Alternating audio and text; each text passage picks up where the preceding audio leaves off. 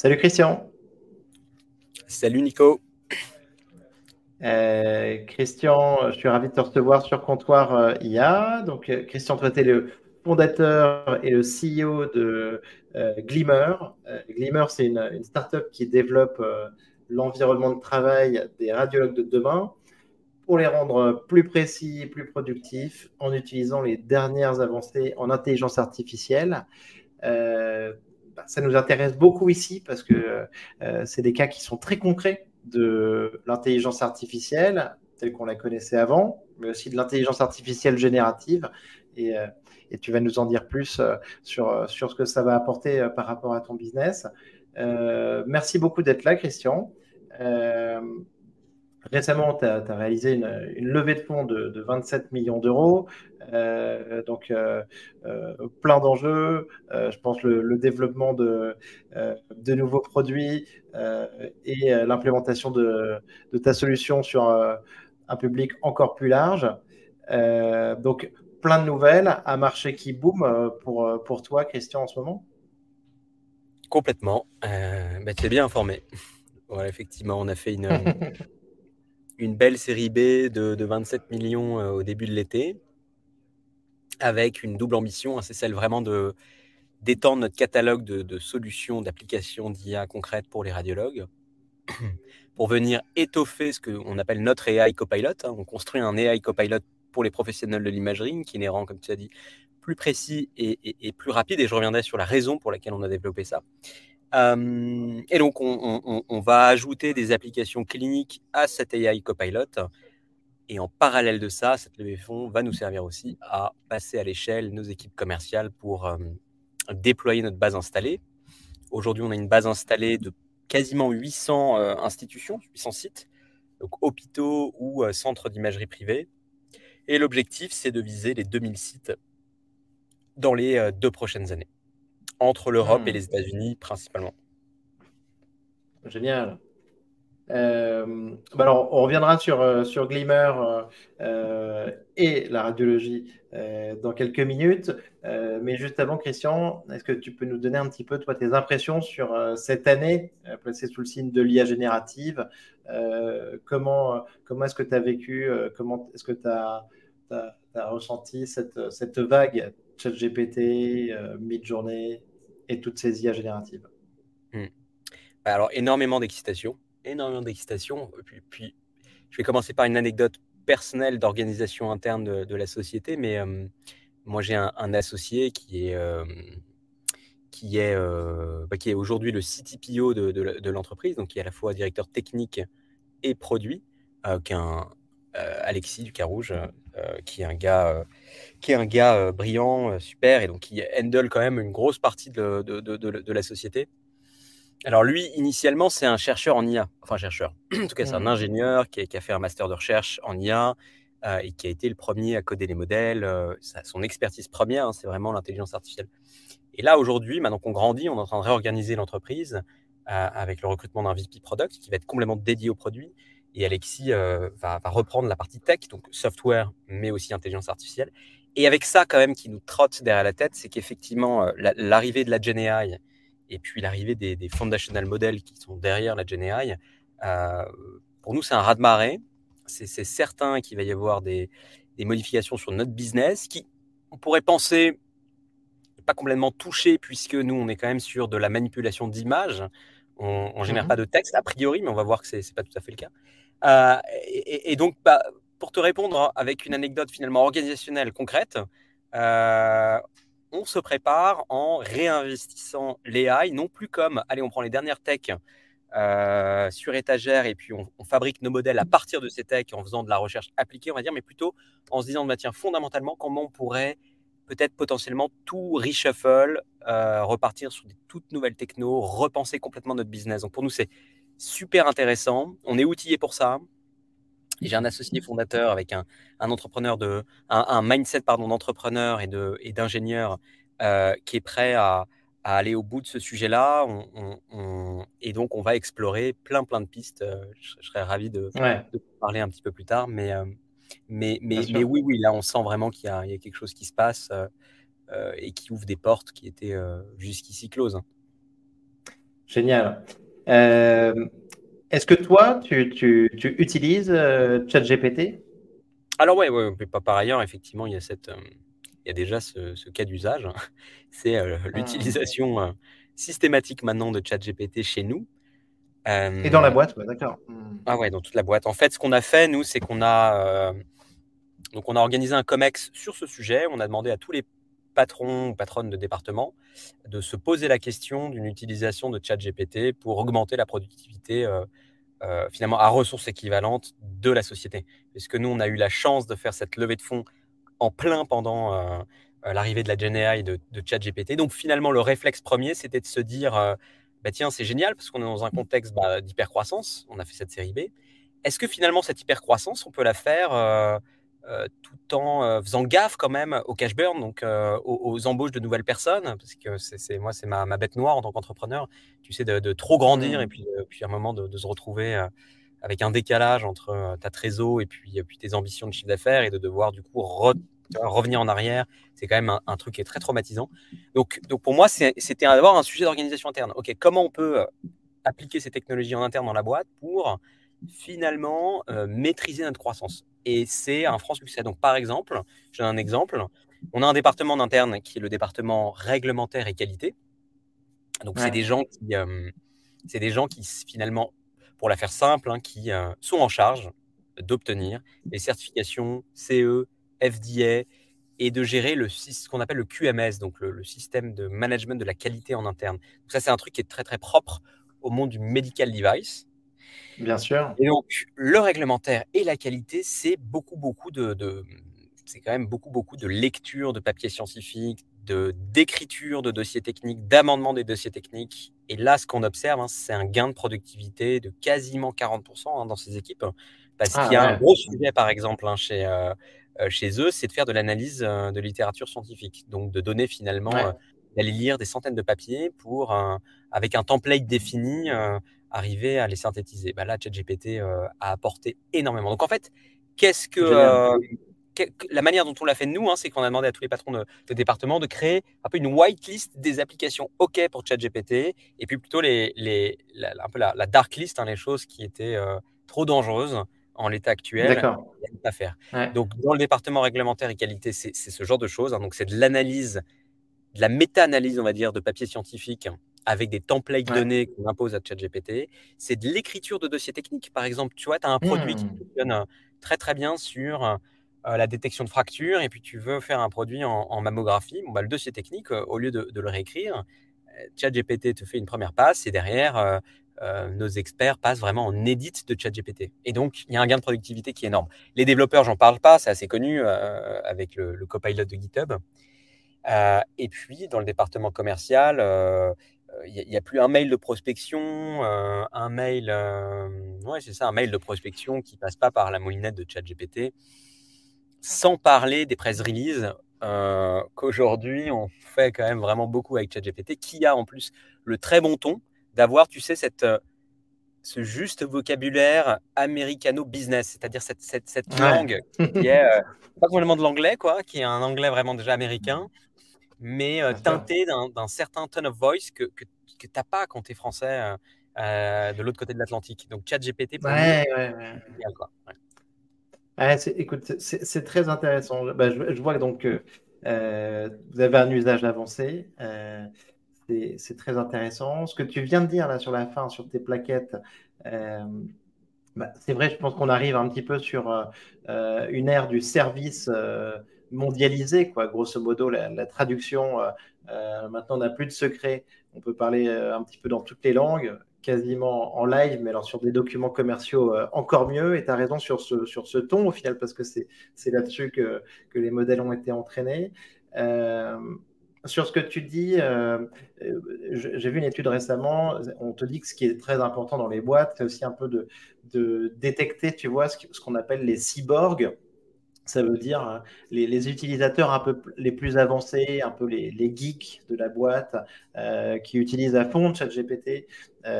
et cela, grosso modo, depuis, depuis quelques. au début de l'année, en fait, ils se planquaient, ils utilisaient ça en secret.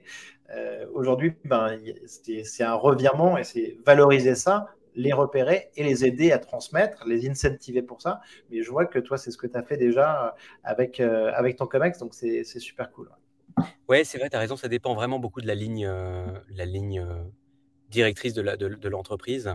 Nous, on est, on est à l'affût de, de, tout outil qui peut améliorer notre productivité. C'est aussi vachement lié à notre business qui est très dur. Je le dis ici, en live, c'est très dur. Après la levée de fonds, c'est toujours mieux que le dire avant. Pourquoi dur? Alors, on exécute bien, moi je suis très content de. Mais difficile parce que, si tu veux, nous, on crée des assistants d'intelligence artificielle qui viennent aider le travail des radiologues. Mais donc, par définition, on vient capturer une partie de la marge du radiologue. Donc, tu as intérêt à être très, mmh. très bon, à faire beaucoup de produits, à les bundleiser pour que les radiologues les adoptent dans la routine. Et c'est difficile, il y a beaucoup de boîtes qui, qui, ont du mal. Euh, par ailleurs, il y a eu énormément de startups qui se sont lancées en IA radiologie, beaucoup trop par rapport à la taille de, ce marché qui est en création, en fait.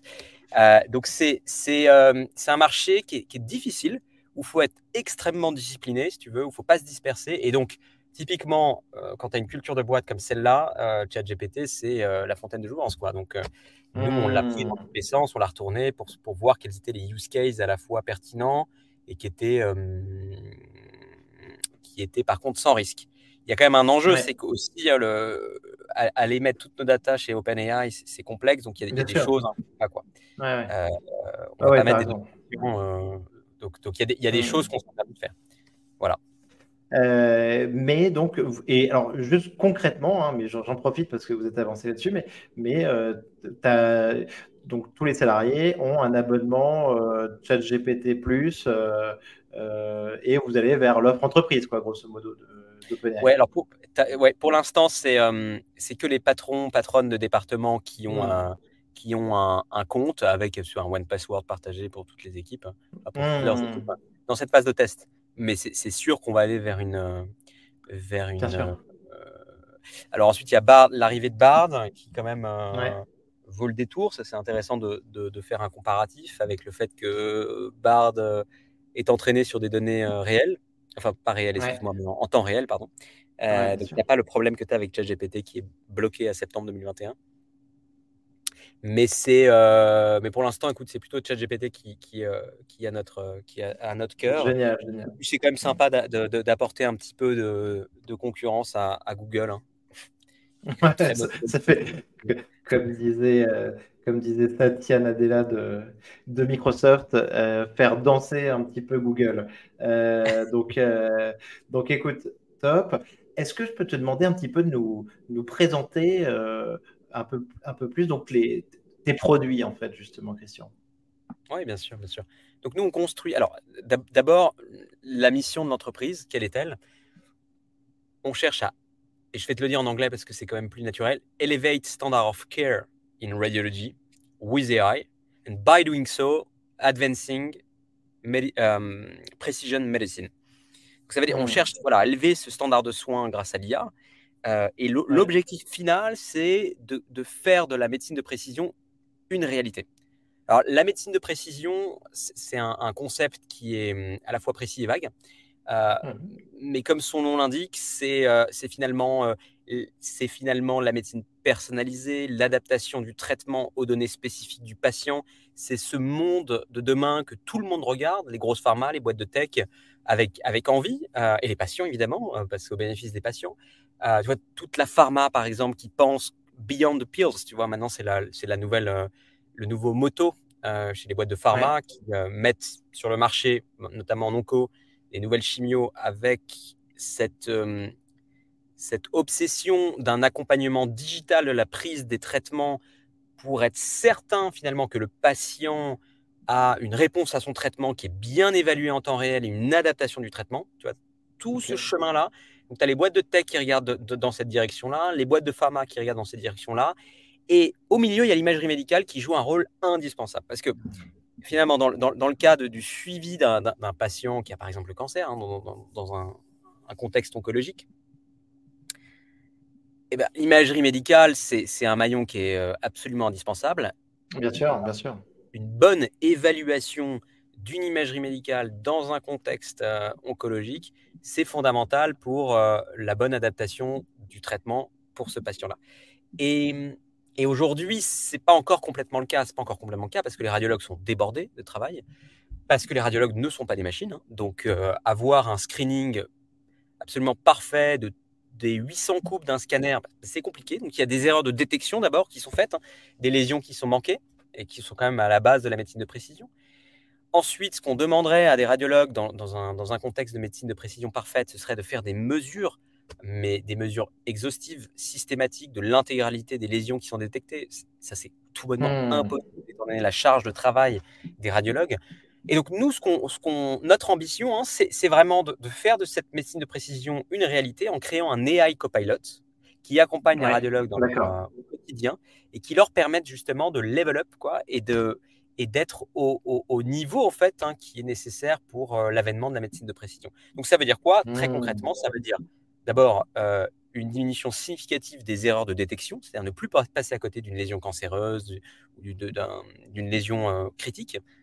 Déjà, d'abord, ça c'est un, un, premier pilier qui est fondamental.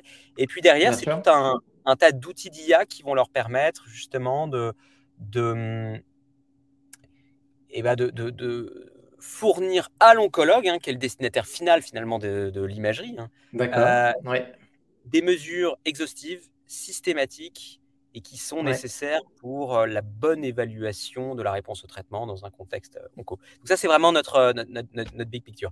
Et donc le HAO, c'est ça, c'est cet AI Copilot. Alors le one size fits all algorithme n'existe pas en radiologie, donc tu peux pas faire un AI Copilot qui fait tout, qui fait de l'IRM, du scanner, de la radio, de la mammo. Donc on a dû bah, séquencer les chapitres. Alors notre premier gros focus sur les, les quatre premières années de la vie de la boîte, ça a été vraiment de se concentrer sur la radio standard, c'est-à-dire l'imagerie en 2D.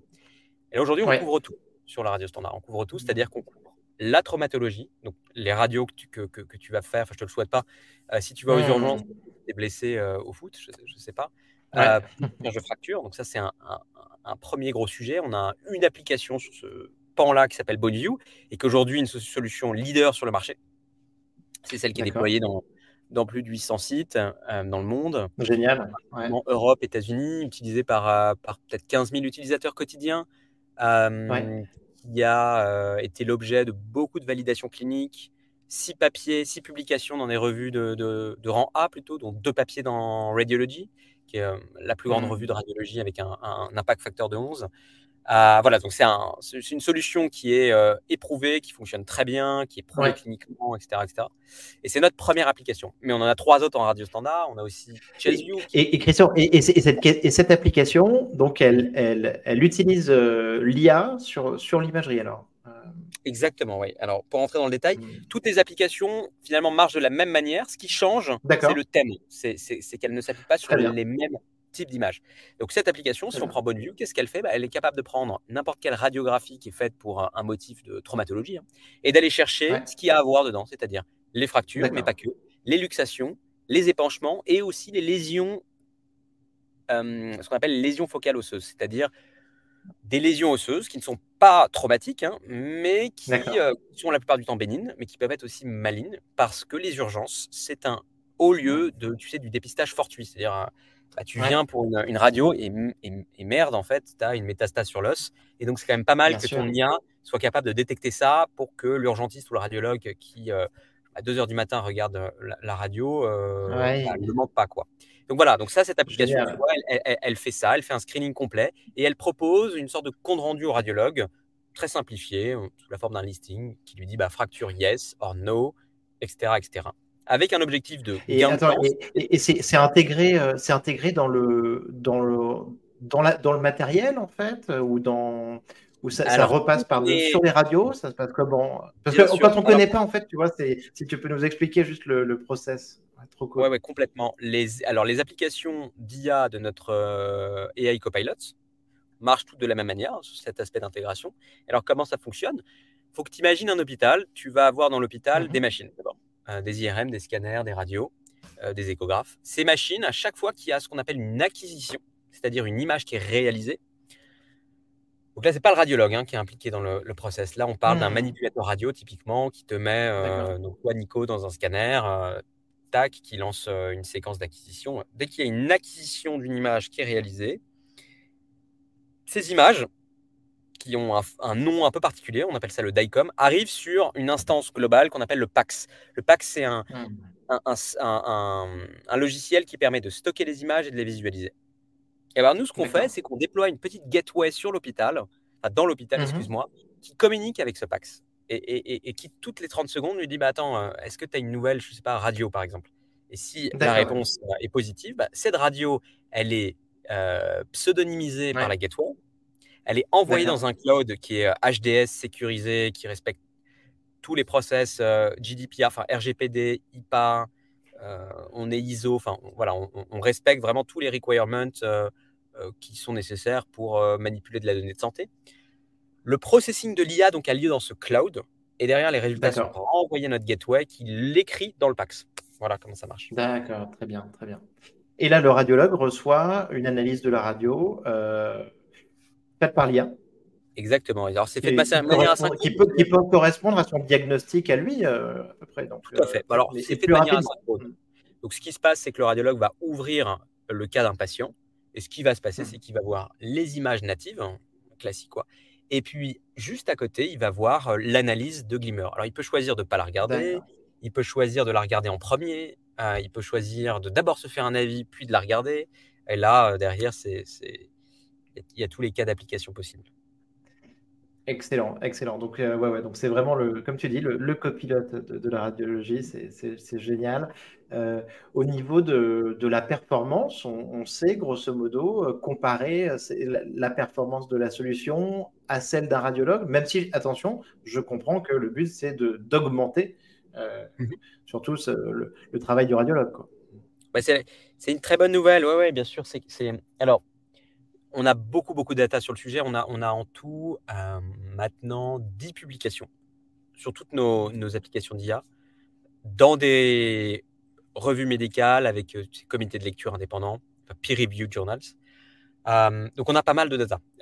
un point de données qui est quand même intéressant, c'est, je dirais, c'est une étude médico-économique qu'on avait publiée dans European Journal of Radiology et qui montre quelque chose de fascinant, hein, c'est que sur un, sur un, jeu de données réel, hein, vraiment. C'est un jeu de données réel qui vient de la vraie vie des radiologues, qui correspond tu vois, à trois mois d'activité consécutive, de lecture de radiographie traumatique dans un grand groupe d'imagerie européen avec des, bons radiologues en plus. Hein. je veux dire, c'est, mmh.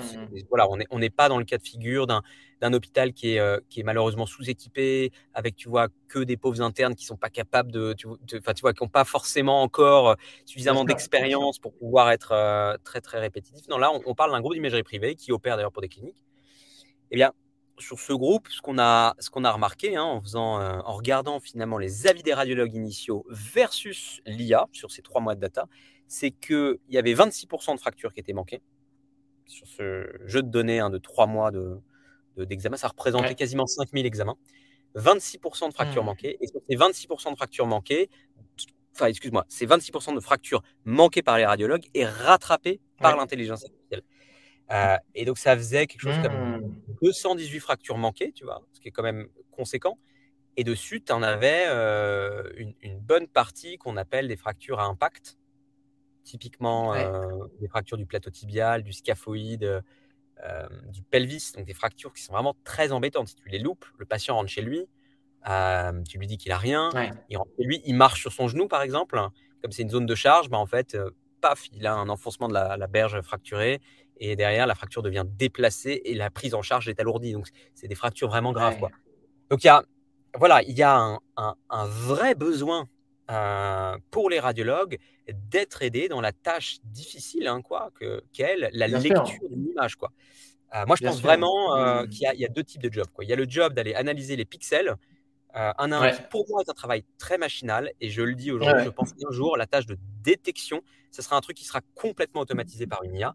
Et la grosse plus-value du radiologue, c'est plutôt celle de réfléchir devant finalement des lésions qui ont été identifiées par des IA pour euh, apporter leur plus-value médicale, euh, leur valeur ajoutée. Quoi. Euh, mais cette tâche de détection, elle est difficile quand tu n'as pas le temps, que tu es crevé, que tu as déjà 50 scans empilés dans la matinée. Bah, effectivement, forcément, tu fais des erreurs de détection. Donc voilà, c'est une, data très intéressante, mais là, c'est une comparaison IA euh, radiologue. Et on a d'autres data très intéressantes qui montrent l'augmentation de leur performance. donc là, l'étude qu'on a publiée dans, enfin, qu'on a réussi à publier dans Radiology montre que montre que les radiologues ont un gain de, enfin, font 30% d'erreurs en moins. C'est-à-dire radiologue avec IA versus radiologue sans IA, c'est 30% d'erreurs diagnostiques en moins. C'est énorme, c'est énorme.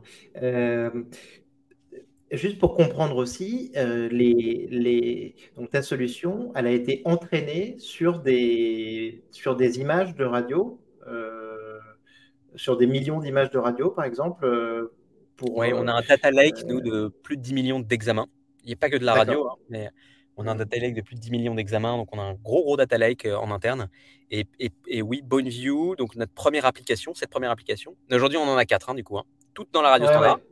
Thorax, traumatologie, euh, mesure en orthopédie et euh, détermination de l'âge osseux. Donc, on a un panel complet sur la radio. Mais par exemple, BoneView, notre première application, elle a été entraînée ouais, sur à peu près, on a annoté quasiment un demi-million d'examens, de ce qu'on appelle des studies. Euh, donc annotés, c'est-à-dire des cas avec des fractures euh, qui ont été annotés par nos annotateurs, qui sont des radiologues. Hein. Donc on a, euh, on a comme ça une, une armée secrète de, de, radiologues qui travaillent pour nous et qu'on rémunère pour la qualité de leurs annotations et qui mhm. servent à entraîner les modèles avec un très haut niveau d'exigence et, de, et donc de performance in fine. Ah ouais, ouais, d'accord, ok, génial. Euh, donc en fait, non, mais c'est génial parce qu'on est vraiment sur, euh, on comprend l'IA, le, le, copilot euh, appliqué à, la radiologie et en fonctionnant au final exactement sur les mêmes mécanismes que ceux qu'on va avoir sur, sur le langage ou sur, sur de la génération d'images. Donc, euh, non, c'est top. Euh, on parlait de la performance donc, du radiologue qui est améliorée. Euh, ce qu'on disait juste en préparant, c'était aussi que on observait, bah, étant parlé en disant que le radiologue avait le droit d'être fatigué au, long de sa journée, avec, et, et qu'en fait, au final, ce qu'on voit aujourd'hui, c'est qu'il y a peut-être un côté plus empathique dans, dans l'IA dans l'IA médical Alors, le, le... Alors, faut distinguer deux choses parce que ici, nous, les IA qu'on fabrique, les applications d'IA qu'on fabrique, la telle que mentionnée ici, c'est vraiment. Euh, vraiment elle n'est pas conversationnelle, quoi. Ouais, ouais. Elle n'est pas conversationnelle. C'est vraiment. Euh, ça prémâche le travail du radiologue. Euh, donc pour un gain diagnostique significatif et un gain de productivité, hein, avec des diminutions de, temps d'interprétation d'environ euh, moins 30 à moins 40%. Donc on remplit notre job qui est de, euh, de les rendre, enfin, de faire en sorte qu'ils soient capables d'absorber le flux. Parce que ça, d'ailleurs, je t'en ai pas parlé au début, mais le problème inhérent de, de l'imagerie, c'est pas simplement qu'on est très très loin de la médecine de précision. Ça, c'est notre rêve. Mais le problème déjà actuel de l'imagerie, c'est que bah, le, le volume d'examen est en hyper Euh, et le nombre de radiologues, euh, non seulement est flat, mais même déjà insuffisant. Donc on a un gros, gros problème, hein. un gros problème dans le delta entre la hausse pour la demande d'imagerie et la mmh. capacité d'interprétation du système. Donc ils ont besoin d'aller plus vite pour faire face en fait à ce flux d'images et ils ont besoin de mieux faire, euh, enfin d'interpréter avec plus de qualité ces images. Voilà, je ferme la parenthèse là-dessus. Ce qui est vrai, c'est que ce qu'un radiologue fait à la fin, in fine, c'est quand même c'est interpréter l'image et puis derrière, c'est de faire un compte rendu à destination du patient et du ce qu'on appelle le médecin référent, euh, le clinicien, qui a envoyé le. Et là, il y a énormément de choses à faire. Et tu parlais d'empathie. Alors, moi, j'irai pas forcément là-dessus parce que tu sais, le, radiologue est quand même avant tout euh, un médecin au service d'un autre médecin. Euh, est-ce qu'il est au service du patient? Oui, bien, bien évidemment, mais le, le, médecin qui va prendre en charge le patient, c'est pas complètement le radiologue. Le radiologue, c'est un oui, oui, oui tu vois, qui, qui vient dans cette chaîne-là. Mais en revanche, en revanche, les cliniciens, pour eux-mêmes bien prendre en charge leurs patients, ont besoin d'avoir des comptes rendus de radiologues qui soient propres, quoi, standardisés, carrés. Euh. et ça, c'est très difficile pour les radiologues aujourd'hui parce qu'encore une fois, ils doivent aller. Tu, sais, un radiologue passe une minute sur une, radio, quoi. Euh, c'est tellement rapide hein, que, que, les, les, comptes rendus doivent être faits super, super rapidement. Et là, je pense que les technos euh, de, Generative AI peuvent apporter énormément pour aider les radiologues à créer des reports qui soient bien standardisés, comme des checklists, tu sais, pour être certain qu'il manque rien, euh, que le compte rendu est, écrit dans un, langage naturel, euh, totalement adapté au contexte du patient, etc. Donc ça, effectivement, là-dessus, il y, a une piste que nous, on, vise à exploiter à, un moment. C'est n'est pas, pas encore...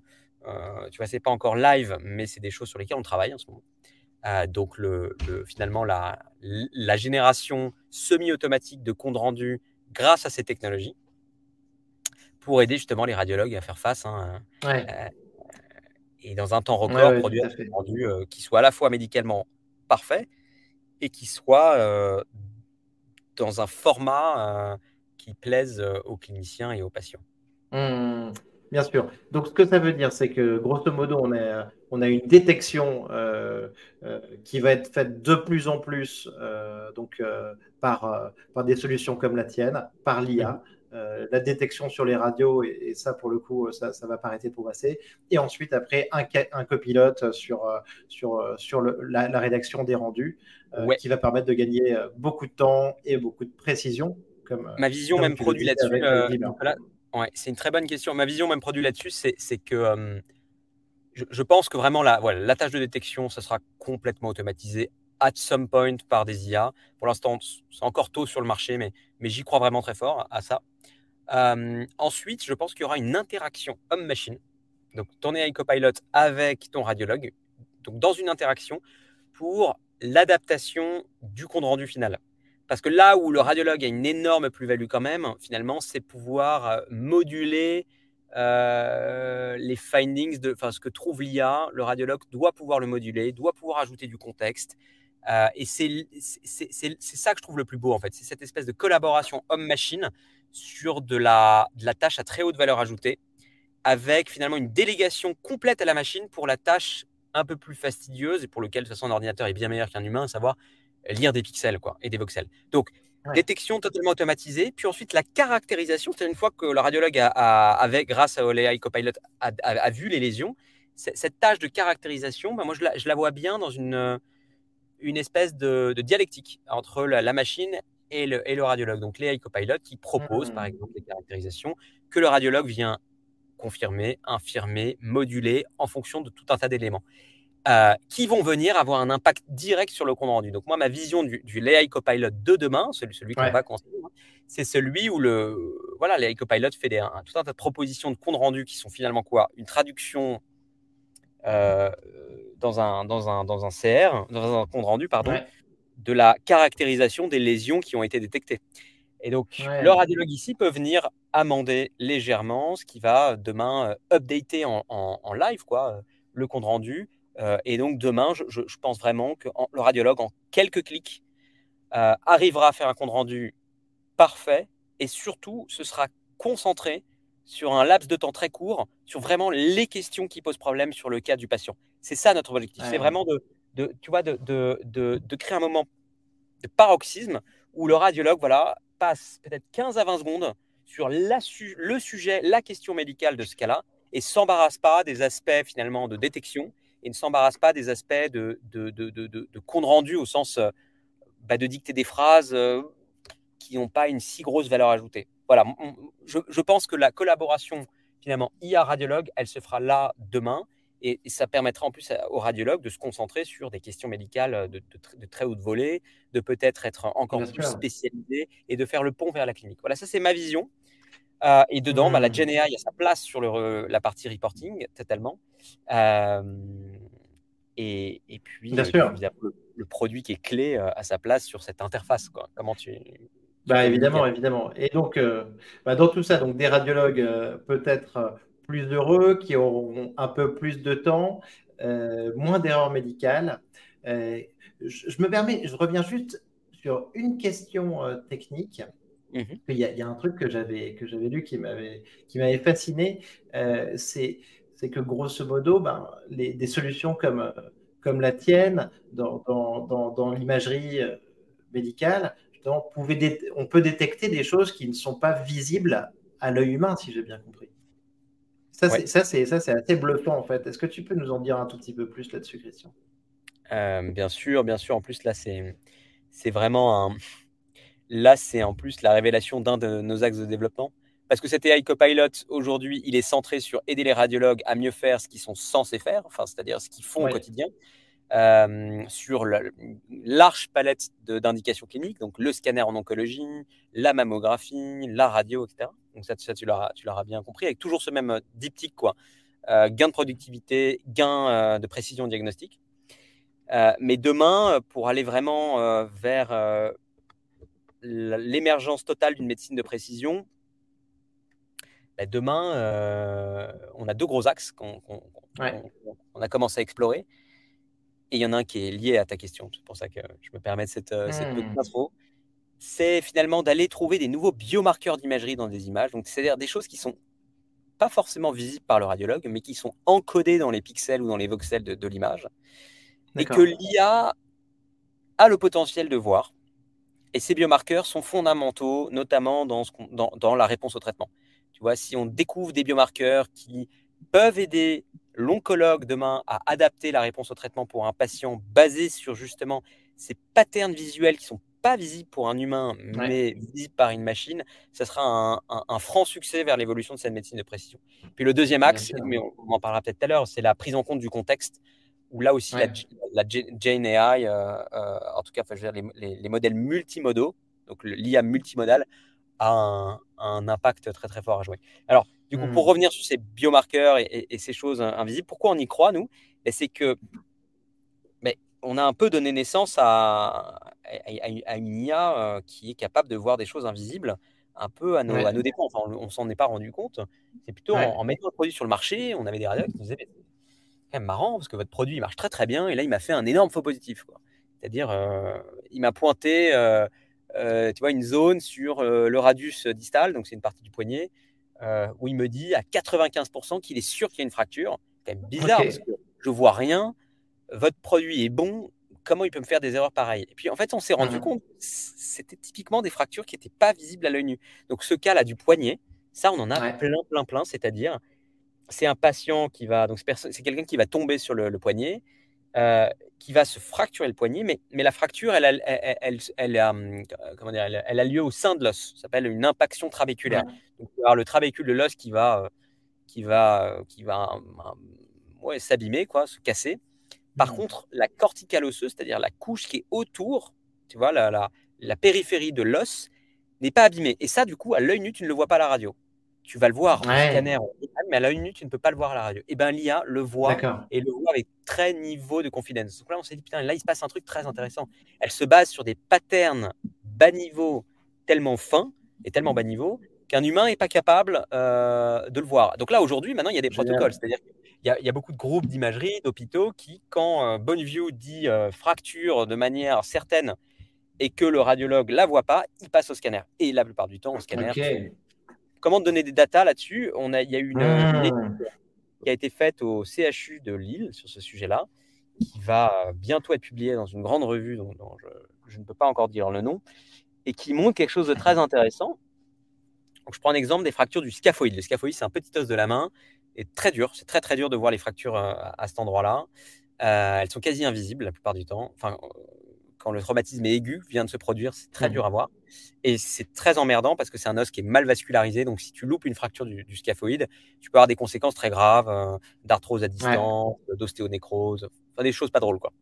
Donc, le scaphoïde, c'est un gros sujet. Et ben, tu vois, sur l'étude qui a été faite, les, les, radiologues, hein, la sensibilité des radiologues euh, était de 63,9%, c'est-à-dire leur capacité à bien voir les fractures du scaphoïde était de 63,9%. Euh, les radiologues aidés de l'IA euh, avaient une sensibilité de 77%. Donc tu vois, un gros gap quand même. Et l'IA toute seule avait euh, une sensibilité de 85,7%. Donc qu'est-ce que ça veut dire? Ça veut dire que déjà, l'IA aide les radiologues dans la détection de ces fractures-là, et ça c'est une très bonne chose. Mais derrière, ça veut dire que il y a plein de cas que les radiologues n'ont pas acheté en disant bah non, non, c'est pas une fracture, c'est un faux positif, euh, l'IA se gourre. Quoi. Et en fait, l'IA ne se gourait pas dans, un, dans un, grand nombre de cas. tu vois, le, delta entre 77% et 85%, ça veut dire que tu tu as plein de cas de fractures qu'on appelle occultes, invisibles, où l'IA le voit, mais le radiologue n'est pas capable de le voir. Donc c'est pour ça qu'il y, y, a pas mal de centres, d'hôpitaux chez nous, qui sont nos clients, qui ont changé leur protocole en se disant bah, maintenant, maintenant, on va plus prendre de risques. Si l'IA dit qu'il y a une fracture et que vous ne la voyez pas, vous passez au scan. Et donc ça, on a bossé dur sur ce sujet-là. Quand on s'est rendu compte qu'il y avait un potentiel, on a ajouté dans nos jeux de données justement des fractures occultes, des fractures qui sont très difficiles à voir ou impossibles à voir à l'œil nu pour que l'IA soit capable de les détecter. Et donc c'est passionnant et ça laisse, ça ouvre une porte énorme vers ce champ des biomarqueurs en fait, c'est-à-dire ces choses qui ne sont pas nécessairement visibles à l'œil nu, mais que l'IA peut voir et qui sont euh, très intéressantes finalement dans le contexte euh, de ah traitement. Non, non, mais écoute, c'est complètement, euh, c'est extraordinaire ces résultats. Et, euh, et franchement, il y, y, a un apport qui est évident là-dessus. Et, et, et, ça fait du bien de parler avec toi, Christian, d'exemples concrets, quoi, tu vois, très concrets et qui sont autres que de la, la génération de, de textes, du résumé, tu vois, qu'on traite euh, le plus souvent avec ChatGPT, c'est super cool. Euh, tu me parlais aussi donc de, un petit peu du, contexte et de la multimodalité. Tu me disais que là-dessus, il y avait quelque chose d'intéressant. Ben, euh, ouais, ça, c'est le. Je te prends un exemple. Un radiologue analyse un scanner pulmonaire.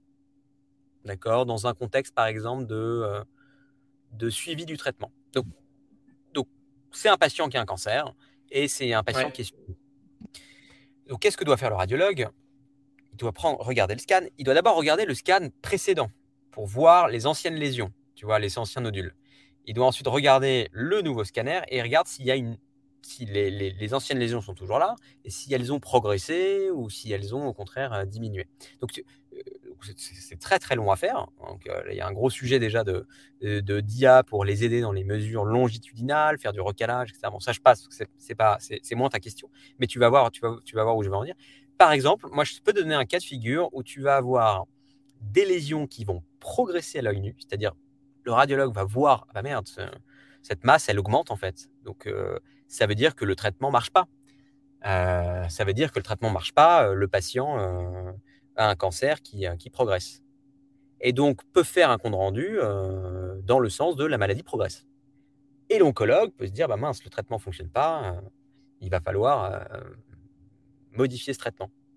Eh bien, prends l'exemple précis des immunothérapies. Les immunothérapies, c'est une classe hein, de, de, de thérapies qui ont un effet particulier, c'est que elles peuvent créer ce qu'on appelle une pseudo-progression des lésions. C'est-à-dire les fameuses lésions cancéreuses, tu vas, à l'image, tu vas penser qu'elles elles, progressent, parce qu'effectivement, euh, quantitativement, elles sont plus importantes dans l'image, mais en réalité, c'est une inflammation. Euh, en fait, en réalité, c'est la preuve que le traitement est effectif sur ces lésions-là. Bah, si tu n'as pas le contexte de ce patient, il est sous immunothérapie, et que tu as deux minutes et que tu dois regarder ton scanner pulmonaire et aller très très vite euh, pour faire ton analyse, bah là, tu, te plantes. quoi.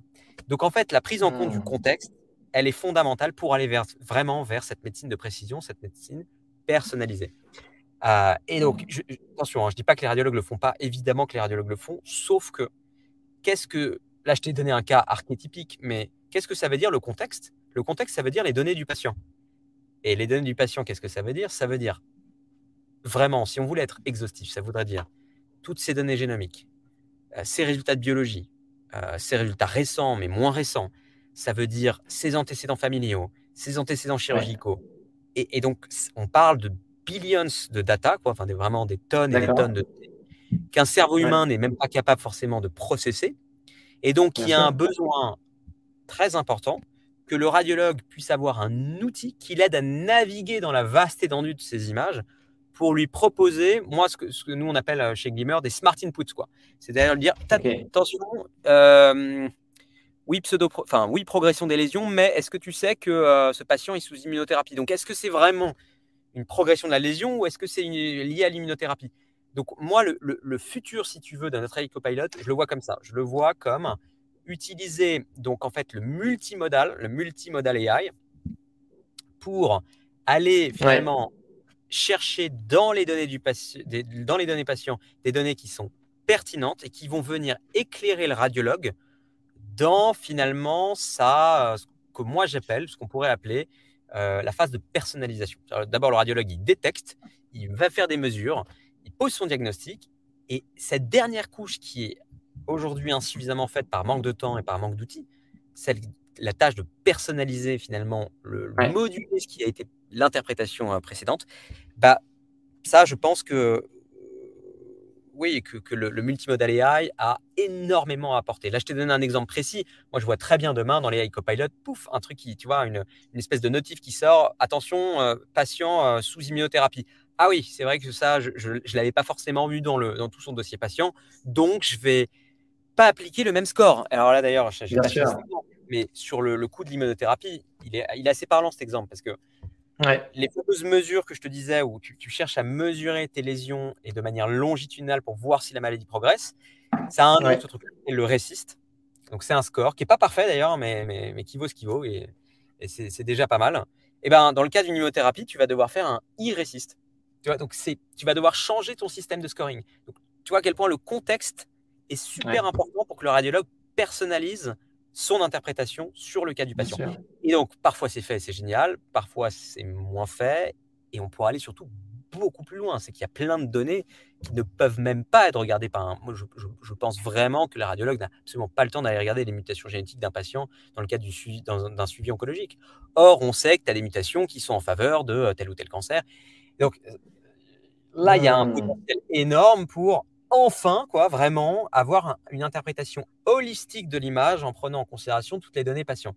Donc ça, c'est génial, c'est un truc qui nous excite énormément euh, euh, chez Glimmer. Je pense que c'est vraiment ça le, futur du AI healthcare. Là, on parle d'un gros, morceau, hein. on va pas être les seuls à le faire évidemment, mais c'est vers ça qu'il faut aller. Et puis il y a un autre axe, enfin, c'est toujours, moi c'est le même axe, mais il y a une autre source de data dont j'ai pas parlé. C'est pas les data du patient, c'est les données de la littérature scientifique. Et moi, je, pense que l'AI Copilot pur et parfait dans, le monde du healthcare de demain, c'est un AI Copilot qui présente au radiologue bah, les, infos du patient pertinentes, hein, il ne faut pas le noyer non plus, le radiologue, euh, mais qui aussi présente finalement des inputs intéressants de la littérature scientifique, par exemple des recommandations, pour que le radiologue puisse croiser ces deux types d'informations en se disant, bah voilà, euh, je ne sais pas, par exemple, la, Fleischner Society, qui est la, société savante d'imagerie euh, thoracique, euh, a émis telle recommandation face à un nodule qui a telle caractéristique dans le contexte d'une immunothérapie. Là, je te raconte n'importe quoi, mais c'est vraiment quelque chose qui pourrait exister. Et eh ben, La littérature scientifique d'un côté, les données du patient processées par du multimodal AI et évidemment l'imagerie, c'est les trois sources de data qu'un radiologue demain devrait interpréter. Aujourd'hui, il n'en interprète vraiment qu'une, c'est euh, l'image. Évidemment. Voilà, donc c'est vers ça qu'on va aller, je te, je, te, je, te le, je te, le, donne un peu en, en avant-première. Et là, c'est tout le panel des, des IA, GenAI, multimodal. Donc on est, sur, euh, on est sur une révolution de la, radiologie, euh, une révolution de la médecine, au sens large. ça va être complètement dingue.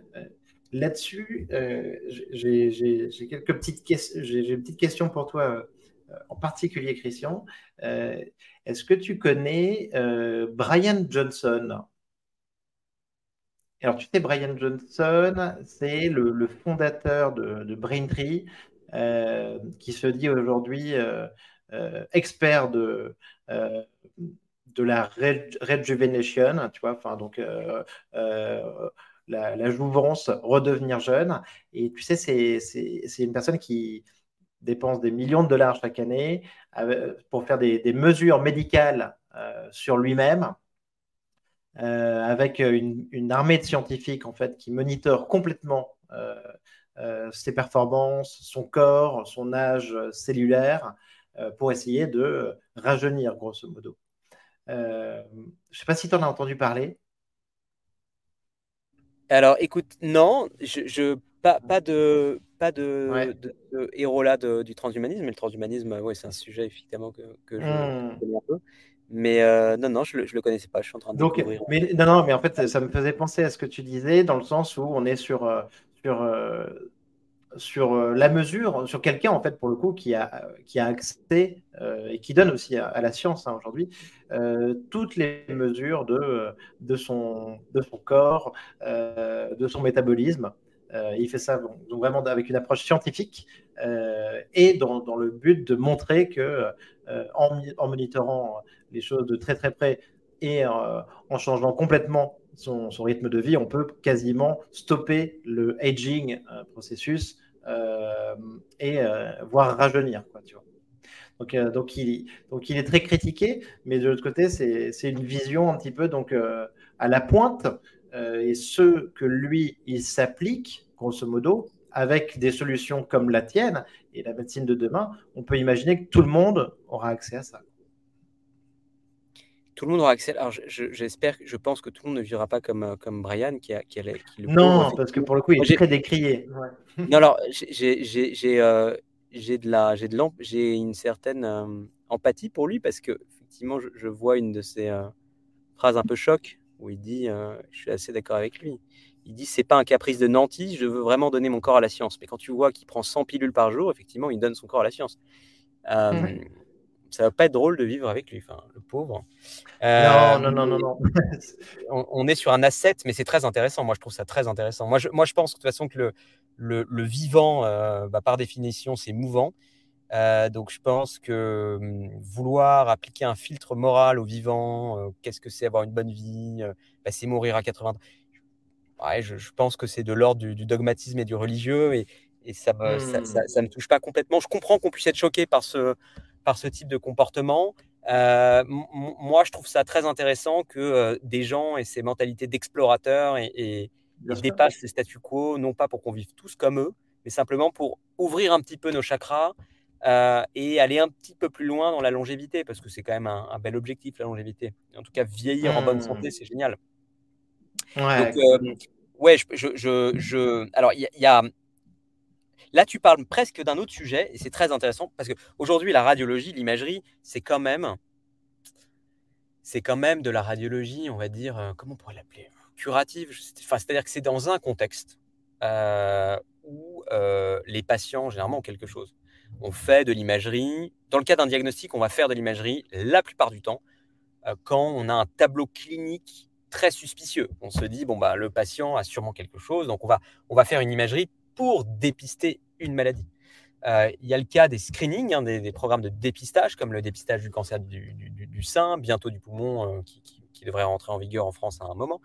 Euh, tu vas me dire, on est quand même, on cible des populations à risque, les femmes de plus de 50 ans dans le mmh cas du cancer du, sein, les fumeurs de plus d'un certain âge dans le cas du, cancer du poumon. Donc, donc même ça, c'est-à-dire qu'on fait de l'imagerie quand on a un doute, en fait. Dans le monde de demain, je pense qu'on fera de l'imagerie comme euh, tu fais un contrôle technique pour euh, ta voiture. C'est-à-dire, on aura, alors pas le même type d'imagerie, pas des imageries radiantes, parce que c'est problématique, mais le jour où l'IRM, la techno d'IRM est mieux maîtrisée, que c'est une technologie commoditisée et que c'est simple d'avoir accès à l'IRM, l'IRM qui n'est pas irradiante, bah, bah, là, je pense mmh on n'aura plus du tout le même rapport à l'imagerie. Je, pense que deux fois par an, passé un certain âge, c'est même ta mutuelle qui te payera euh, un, comment tu dirais, un, wall body euh, MRI, un IRM euh, corps entier, avec accompagné de tout un tas d'examens pour faire cette fois-ci de la médecine prédictive, préventive et prédictive, avec de l'imagerie. D'accord, d'accord. Et sur ce concept-là, alors tu vois, c'est le coup d'après, parce qu'aujourd'hui, on n'y est pas du tout, du tout, du tout, à part, euh, à part, euh, à part quelques sociétés qui se mettent sur ce créneau-là, euh, qui, tu sais, proposent pour des sommes exorbitantes, finalement, ce genre de plan à des gens très privilégiés. Et, attention, hein, fait, oui. je veux dire, c'est que pour l'instant, c'est très niche on n'est pas du tout là dans le monde de la radiologie actuelle, mais peut-être que dans 10-15 ans, ça va complètement changer, ça, euh, qu'on sera vraiment, on essaiera de, prendre de l'avance par rapport à la maladie en faisant de la prédiction. Et là, c'est très intéressant parce que l'IA va aussi amener son, son tu vois, va, aussi avoir un intérêt fort, hein, puisque de la même manière que l'IA a une capacité d'aller voir des choses qui sont invisibles à l'œil nu, eh ben je, enfin, je veux dire, pour cette raison-là, je pense que l'IA sera euh, en bonne position pour nous aider à euh, finalement prédire l'apparition de maladies, notamment de maladies neurodégénératives. On commence à avoir des papiers de recherche sur le sujet. Euh, les premiers signes de maladies neurodégénératives sur des IRM cérébrales, par exemple Alzheimer, à un stade où c'est très compliqué pour un, humain de, le détecter à l'œil nu. Donc, on va vers ça, mmh. on va vers la médecine prédictive. Euh, et euh, l'IA sera, euh, il y aura deux maillons indispensables là-dedans, c'est l'AI et la utilisation des machines. Parce qu'aujourd'hui, c'est quand même très cher. Hein. Mmh. Une IRM, c'est plusieurs millions d'euros. Euh, c'est remboursé par la Sécu, donc la Sécu ne peut pas se permettre euh, que euh, tous les Français aient deux IRM par an. Ça ne marcherait pas en termes de. D'accord, je comprends très bien. Donc, ça, c'est passionnant, le, passage du curatif au prédictif, cette transition. et oui, les machines, donc c'est très cher. Tu penses que ça va pouvoir baisser? Alors, clairement, on n'est pas sur la loi de Moore à ce niveau-là, quoi. mais, mais, tu penses que le, le, coût des, machines, ça va, ça, va, ça va, pouvoir baisser de manière significative quand même J'espère. En tout cas, il y, a, des sociétés que je trouve très intéressantes. Il y en a une française euh, d'ailleurs qui s'appelle Chipiron, euh, mmh qui est montée. Euh, ah, je, crois que je connais. C'est des. C'est de l'imagerie avec des tout petits dispositifs, c'est ça C'est exactement. Ben ouais, ouais, tu, tu, tu l'as bien en tête. Tu peux brancher en USB, quoi. Enfin, un truc euh, réduit, euh, il me semble. Alors, en fait, ils sont. Euh, alors, cette boîte Chipieron, typiquement, ils réinventent l'IRM. Ils créent une IRM ultra portative, enfin, une ultra portable, excuse-moi, à des coûts divisés par. alors, j'ai plus leur dernier deck en tête, mais pour moi, j'espère que je dis pas une connerie, mais c'est des coûts divisés par 5 euh, ou 6 par rapport à une IRM. Euh, oui, oui, je, euh, crois que j'ai vu le deck il y a quelques, quelques mois, années, et j'avais ça en tête aussi. Ah, c'est une super équipe. alors, tu as des sociétés aussi plus matures encore sur le, sujet, faut dire qui sont déjà en phase de commercialisation, comme par exemple Hyperfine, qui est une société d'ailleurs cotée en bourse et qui, pareil, hein, est sur ce, ce créneau de, de créer des IRM portables, scalables, efficientes, pas chères. Euh, c'est encore le début, hein, c'est le tout début, mais euh, je vois pas pourquoi ces gens-là n'arriveraient pas à remplacer euh, les IRM traditionnels qui sont très chers et, enfin remplacer, attention, excuse-moi, je pense pas que ce soit un sujet de remplacement, c'est que je pense que ça peut créer justement des cas d'usage. Donc l'IRM, la, bonne vieille IRM Siemens qui représente je sais pas combien de de quasiment des siècles de R&D derrière et qui euh, euh, output des images d'une immense qualité, je ne pense pas qu'elle soit remplacée euh, demain, la, demain la veille. En revanche, utiliser des IRM portables efficientes peut venir complètement disrupter le, le marché de la, ce qu'on pourrait appeler le first line examination. Tu vois, donc par exemple, faire des, commencer à organiser des dépistages, typiquement pour ces sujets de prédictifs. Et par exemple, euh, bah, les gens pour lesquels voilà, euh, la, modalité d'IRM un peu, euh, un peu plus light montre potentiellement l'apparition d'une maladie ou tu vois qu'il y a un doute, et bah, derrière, cette personne-là peut être vraiment inclue dans une filière de soins où là, on va lui faire une IRM plus traditionnelle, injecter un scanner. moi, je crois beaucoup à ça. Je crois beaucoup en mmh. fait que, que les, les, modalités comme ça de demain qui sont moins chères, plus simples à manipuler euh, et qui mmh. sont mmh. plus accessibles seront plutôt utilisés en, en guise de, de tri, quoi. donc de machines au service de l'émergence des médecine de prédiction. Ouais. Non, bien sûr, si ça peut donner accès à, réduire la file d'attente, donner accès à un public plus large, voilà, ce sera vraiment génial. et tu verras, Nicolas, qu'on verra ça en, priorité dans des pays, euh, dans des pays plutôt en voie de développement, sûrement en Afrique. Mmh, très intéressant. Très intéressant. Nous, on vend. alors, nous, par euh, exemple, on a un mode d'intégration de notre AI Copilot qui est directement dans la machine aussi. On a un partenariat avec Fujifilm sur ce sujet. Donc, on a pas toutes nos applications, mais BoneView en tout cas, et embarqué sur euh, leur radiographe mobile. Donc c'est un petit chariot que tu peux pousser. Donc c'est super bien adapté dans des dispensaires où il n'y a pas forcément euh, euh, de salles plombées, de radio. Euh, tu vois, donc, et on a des ventes de ces machines dans des endroits plutôt reculés. alors, et, ça, je pense que c'est très adapté pour des pays en voie de développement où tu n'as pas de radiologue. Il y a 300 radiologues. Donc moi, je vois bien demain bah, des médecins, des infirmiers, infirmières utiliser ces machines je dis Fuji, mais il y en a d'autres qui le font, mais Fuji ont été parmi les premiers à le faire. Ces machines embarquées de solutions d'IA, qui sont d'ailleurs les nôtres hein, dans le cas de Fuji, pour finalement être autonomes dans un diagnostic euh, qui aurait nécessité normalement euh, bah, 13 ans d'études d'un radiologue. Quoi. Et ça, c'est génial. Mmh. Un leapfrog énorme. Et, l'Afrique, pour ça, est une terre formidable, en fait, une terre d'innovation formidable, parce que tu n'as pas toutes ces contraintes, il n'y a pas toute cette hiérarchie, il n'y a pas toute cette culture qui a été déjà mise en place. Donc, on part un peu parfois de, pas de page blanche, mais on part en fait sur un terrain beaucoup plus libre on peut innover plus facilement. Oui, oui, oui, non, non, tu as raison, c'est génial. Euh, je pense qu'en plus, euh, aujourd'hui, on fait d'autant plus gaffe depuis euh, l'affaire Terranos aussi, hein, qui a quand même, qui a fait quand même pas mal réfléchir. Et, quand je t'entendais parler un petit peu de la qualité des, bonnes vieilles machines Siemens tout à l'heure, là, je, pensais à ça. donc, mais, mais en tout cas, non, non, ça, ça va être fascinant à, voir. merci beaucoup. Euh, c'était vraiment super, Christian. Euh, dernière question, est-ce que tu as euh, un bouquin ou un film de science-fiction à nous recommander? Alors, science-fiction, j'en lis pas beaucoup, pour être très honnête, j'en lis pas beaucoup. Peut-être parce qu'au quotidien, on essaie de construire le futur. Alors, j'ai ma dose, j'ai ma dose au boulot. Bien sûr. Qu'est-ce que j'ai lu quand même récemment Ah, si, il y a, le, problème à trois corps, hein, qui est fantastique.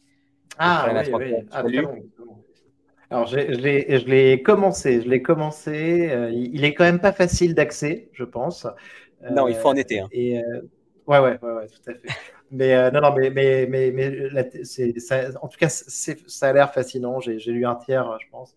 Je te le recommande. Tu vois, moi qui suis pas un, immense fan de, science-fiction, bah là, j'ai vraiment décollé, quoi. Je, me suis Génial. embarqué dans ce monde. Je crois qu'ils vont sortir une série, tu vois, bientôt. Euh, mais oui, oui, euh, il, faut du temps, mais, mais, apparemment, c'est extraordinaire. Ouais, ouais, tout à fait. Non, c'est super. C'est super. Super, super Christian. Merci beaucoup. Merci de nous avoir présenté Glimmer. Euh, bravo pour, pour, ces applications incroyables de l'IA. On va suivre ça avec beaucoup d'intérêt. Merci Christian. Merci Nicolas. Ciao. Ciao.